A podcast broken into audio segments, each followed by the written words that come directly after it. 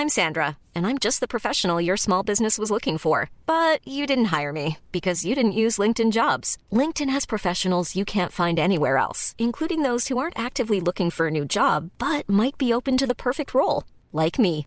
In a given month, over 70% of LinkedIn users don't visit other leading job sites. So if you're not looking on LinkedIn, you'll miss out on great candidates like Sandra. Start hiring professionals like a professional. Post your free job on linkedin.com/people today. Heraldo Podcast, un lugar para tus oídos. ¿Por qué renunció Tatiana Cloutier a la Secretaría de Economía? Te contamos el chisme. Esto es Primera Plana de El Heraldo de México.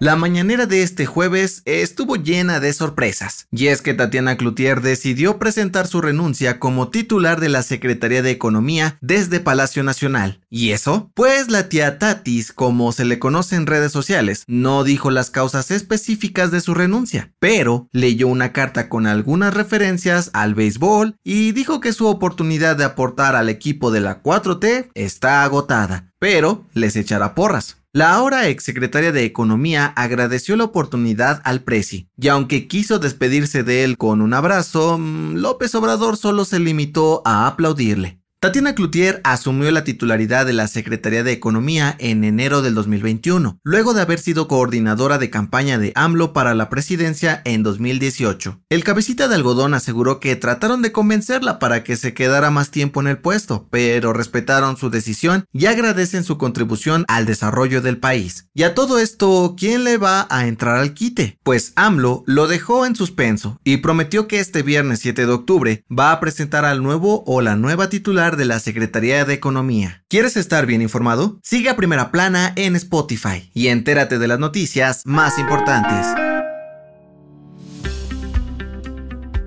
En agosto pasado, AMLO y su equipo dijeron que le estaban echando un ojito al Instituto de Seguridad y Servicios Sociales para los Trabajadores del Estado, o sea, el ISTE, debido a algunas irregularidades que había notado. Y este jueves aseguraron que no bajarán las manos para combatir la corrupción dentro del organismo. Según López Obrador, el ISTE contrató algunos servicios de terceros para brindar atención a los derechohabientes, bajo el argumento de que el equipo que tenían era insuficiente y obsoleto, pero ya les puso un alto en seco. Y es que supuestamente la mayoría de prestadores de servicios como análisis clínicos, bancos de sangre y hasta cirugías están vinculados a funcionarios y exfuncionarios del instituto. El precio aseguró que ya dio la instrucción para que no se vuelvan a renovar estos contratos porque son tranzas, que solo benefician a unos pocos, por lo que la secretaria de Seguridad y Protección Ciudadana, Rosa Isela Rodríguez, será la encargada de hacer una limpieza total.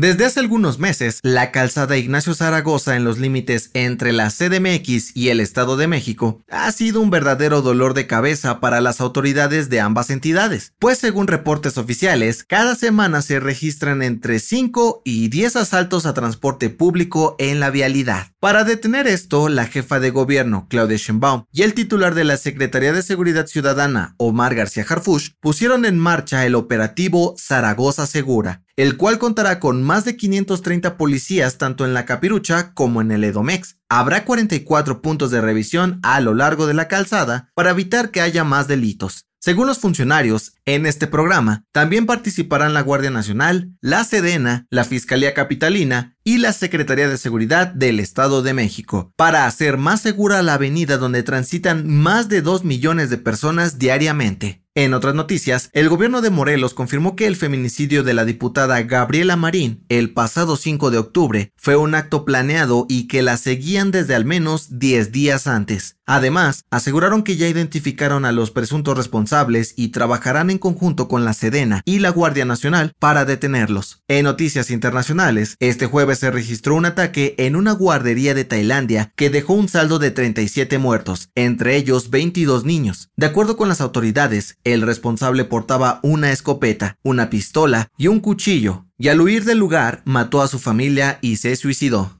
Y en los deportes, la Liga MX y la MLS de Estados Unidos confirmaron que realizarán un torneo que contará con la participación de los 47 equipos de ambas competiciones entre julio y agosto del 2023. Serán 77 partidos en total y los tres primeros lugares obtendrán su boleto a la Liga de Campeones de la CONCACAF. El dato que cambiará tu día. Si bien es cierto que muchas personas no les gusta en lo más mínimo sentir miedo, la realidad es que a algunos les encanta y las entretiene. No por nada las pelis de terror y las montañas rusas son tan populares. Pero, ¿sabes por qué nos gusta asustarnos? De acuerdo con el Instituto Smithsoniano, cuando nos asustamos, el cuerpo produce algunas hormonas que nos preparan para luchar o hasta huir por nuestras vidas. Sin embargo, el cerebro ayuda a dar un poco de contexto para hacernos saber que el peligro no es real. Con este proceso, los químicos que producimos terminan convirtiéndose en algo muy placentero. Eso sí, siempre y cuando el contexto esté bajo control. De lo contrario, el cuerpo entra en estado de alerta máxima para protegerse de cualquier amenaza. Yo soy José Mata y nos escuchamos en la próxima. Esto fue Primera Plana, un podcast del Heraldo de México. Encuentra nuestra Primera Plana en el periódico impreso, página web y ahora en podcast.